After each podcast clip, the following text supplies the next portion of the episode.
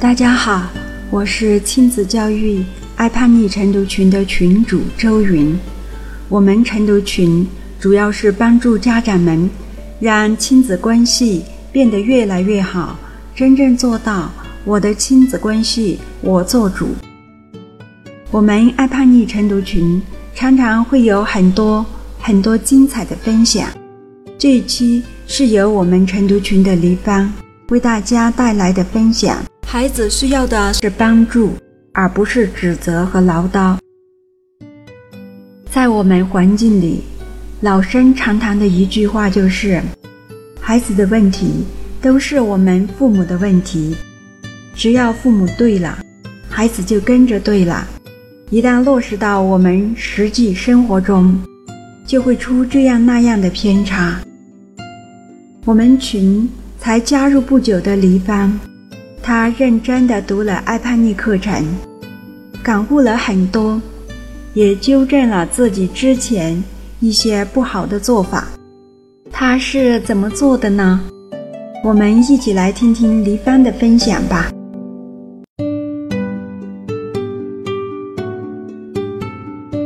大家好，呃，今天呢由我来晨想，嗯，因为我刚才也是想了想，我要分享什么呢？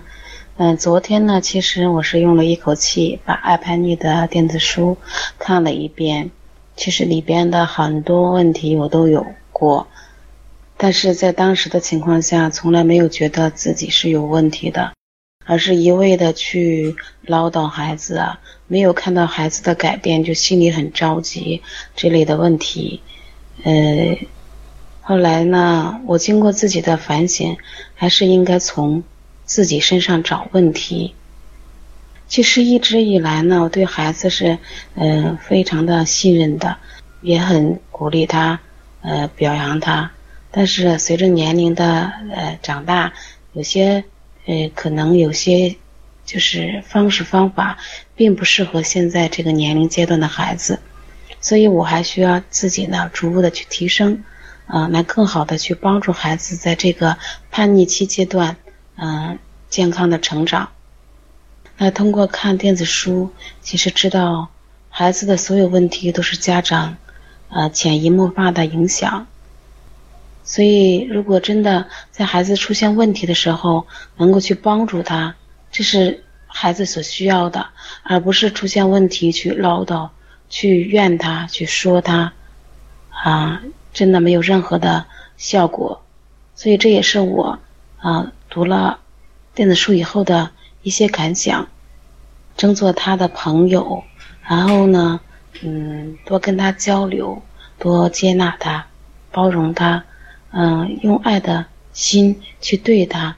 我觉得孩子都是，嗯，本身就是善良的，他们都是有非常纯纯的爱心的。我觉得只要是你真心的去对待他。真的去想要帮助他，他都会感受到的。他会因为你的这份爱心，去做自己所要做的事情。我深深的能够感到这一点。嗯，其实孩子是这几天我来观察孩子，他是一个非常非常有爱心，而且也非常有责任心，嗯，也愿意付出的孩子，并不是我之前的那些对他的有。的看法是因为他自己有的时候有些问题不知道怎么解决，才出现一些呃不好的行为。那么现在这段时间呢，因为参加集训嘛，连着十天，他前两天每天都要是八点上到晚上八点八点半，那这样的一个时间段对他来说也是一种锻炼。起初他待他上的两天回来以后，就是觉得特别累呀，很辛苦啊，怎么样的？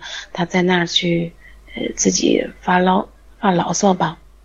那我呢，就守在他身边，嗯，没有过多的去说他，也没有过多的去去，好像是教育他怎么样的，就陪在他身边，然后呢，做一些就是安抚的，呃，安抚的话，嗯，就说，嗯。妈妈相信你一定会坚持下去的，啊，我觉得你如果坚持下去这十天的话，你应该有很多的收获。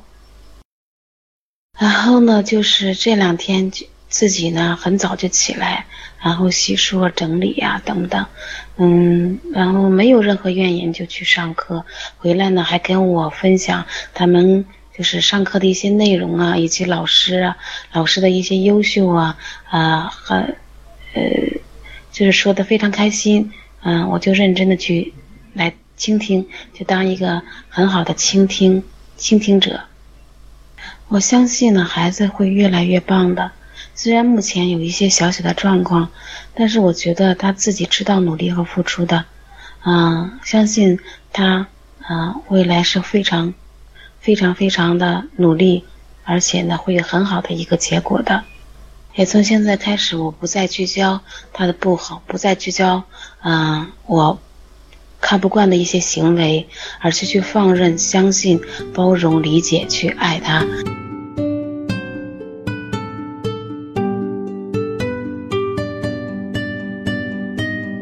听了黎芳的分享，让我进一步的明白，孩子出这样那样的问题，那是因为孩子不知道怎么做。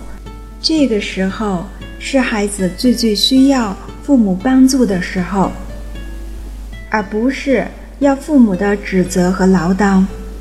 其实很多时候都是因为父母的一些过分的指责和唠叨，才把孩子。推向了叛逆的。一旦父母做对了，在孩子真正需要帮助的时候，及时的给予孩子帮助，孩子是不会叛逆的。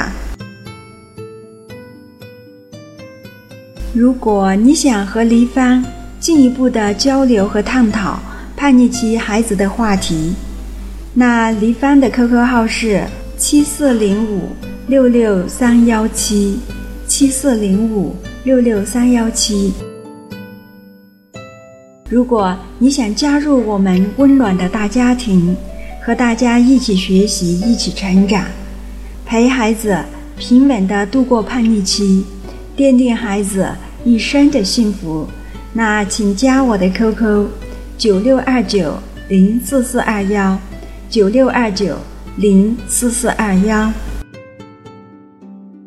好，这一期的播客到这里就结束了，非常感谢你的收听，拜拜，我们下期再会。